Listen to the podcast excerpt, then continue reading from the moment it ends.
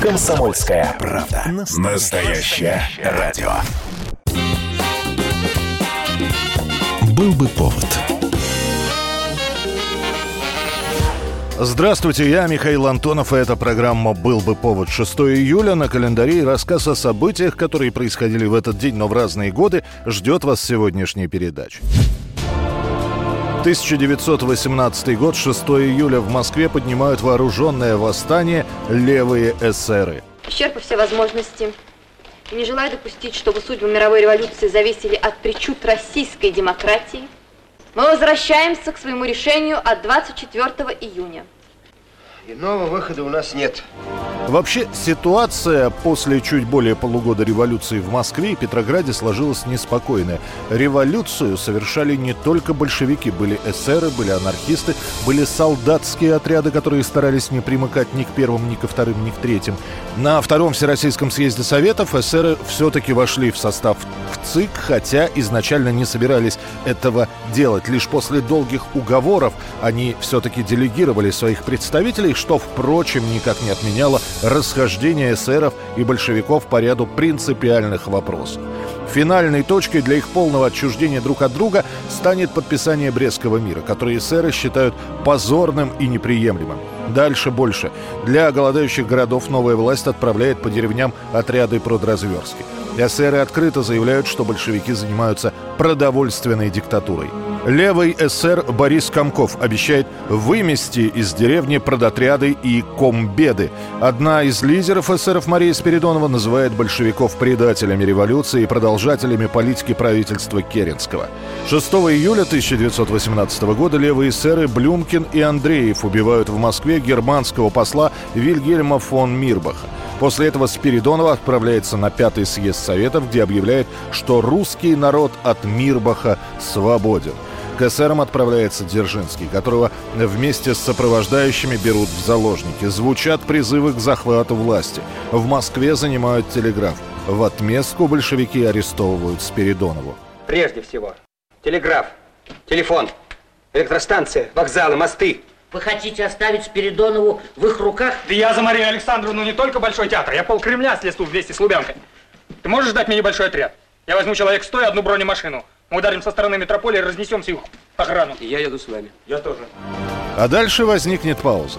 Каких-то точных целей никто восставшим не говорит, и после нескольких побед, которые опьяняют, наступает затишье.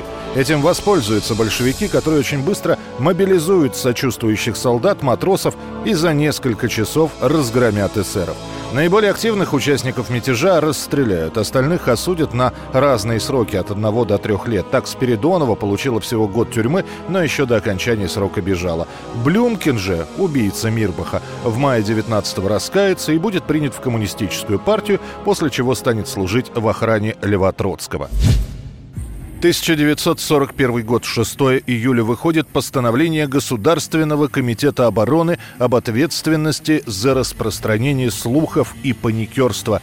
Инициатор постановления – главный прокурор страны Вышинский. Именно он сначала пишет докладную записку наркому Молотову и сообщает, что в Уголовном кодексе нет статьи о распространителях ложных слухов. Вышинский предлагает срочно подредактировать Уголовный кодекс и принять статью, которая предусмотрит наказание от двух до пяти лет паникерам и сплетникам. В городе тревожно. Распространились слухи, что из Юхнова идут немецкие танки. А в Вязьме наших войск нет. Где местная партийная и советская власть? В соборе. Садитесь, поехали. За несколько недель эта принятая статья будет меняться практически каждый месяц. Чем ближе немцы будут подходить к Москве, тем строже наказание для паникеров. Берия Сталину. Сентябрь 1941 год. Некоторая наиболее озлобленная часть содержащихся в местах заключения НКВД государственных преступников ведет среди заключенных пораженческую агитацию и пытается подготовить побеги для возобновления подрывной работы.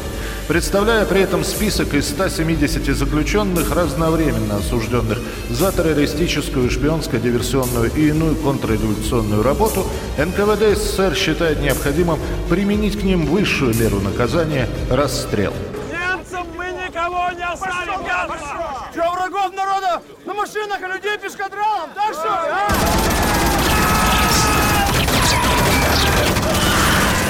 Пока Комитет обороны борется со слухами и паникерами в тылу, Сталин готовит документ, который увидит свет в конце июля 1941 года. Там будет говориться про паникеров в Красной Армии. Некоторые неумные люди на фронте утешают себя разговорами о том, что мы можем и дальше отступать на восток, так как у нас много земли, много населения, и что хлеба у нас всегда будет в избытке. Этим они хотят оправдать свое позорное поведение на фронтах.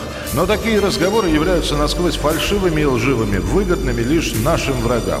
Агонией паники в Москве станет октябрь 1941 года, когда в милицейских сводках начнут появляться отчеты о массовых кражах и взломах магазинов и складов, о нескольких случаях сжигания портретов Сталина и важной документации о дезертирстве из ополчения и с госслужбы. К тому времени уже все забудут об уголовном сроке от двух до пяти лет, и наиболее рьяных мародеров и паникеров станут расстреливать на месте. Ты что паникуешь? Не могу я больше.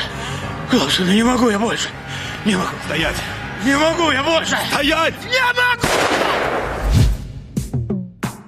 1987 год. Очередной московский кинофестиваль собирает настоящих звезд. Перестройка в самом разгаре. И в Москву приезжают, чтобы и на других посмотреть, и себя показать. Роберт Де Ниро. Он председатель фестиваля. This year, an American star, Robert De Niro, was asked to be head of the festival jury. Свой новый фильм привозит лично Федерико Феллини, и вместе с ним приезжают Джульетта Мазина и Марчелло Мастрояни. А также гостями столицы становятся Стэнли Крамер, Жерар Депардье, Настасья Кински и многие другие.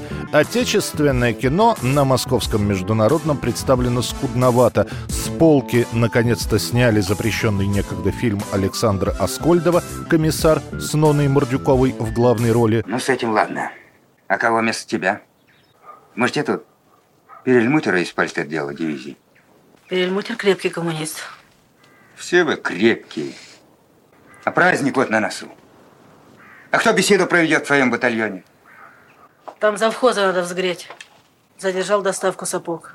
А в конкурсной программе показывают «Курьера» Карена Шахназарова. Фильм получит специальную премию Московского кинофестиваля. Любопытно было бы узнать, молодой человек, те принципы, по которым вы собираетесь существовать в обществе. А принципы самые несложные. Хотелось бы иметь приличный оклад, машину, квартиру в центре города и дачу в его окрестностях. Да, еще поменьше работать. Ну а главный приз кинофестиваля 87 года достанется Федерико Феллини за ленту «Интервью», после чего эта картина в течение всего года будет показываться в советских кинотеатрах. Это была программа «Был бы повод» и рассказ о событиях, которые происходили в этот день, 6 июля, но в разные годы. Очередной выпуск завтра. В студии был Михаил Антонов. До встречи. «Был бы повод»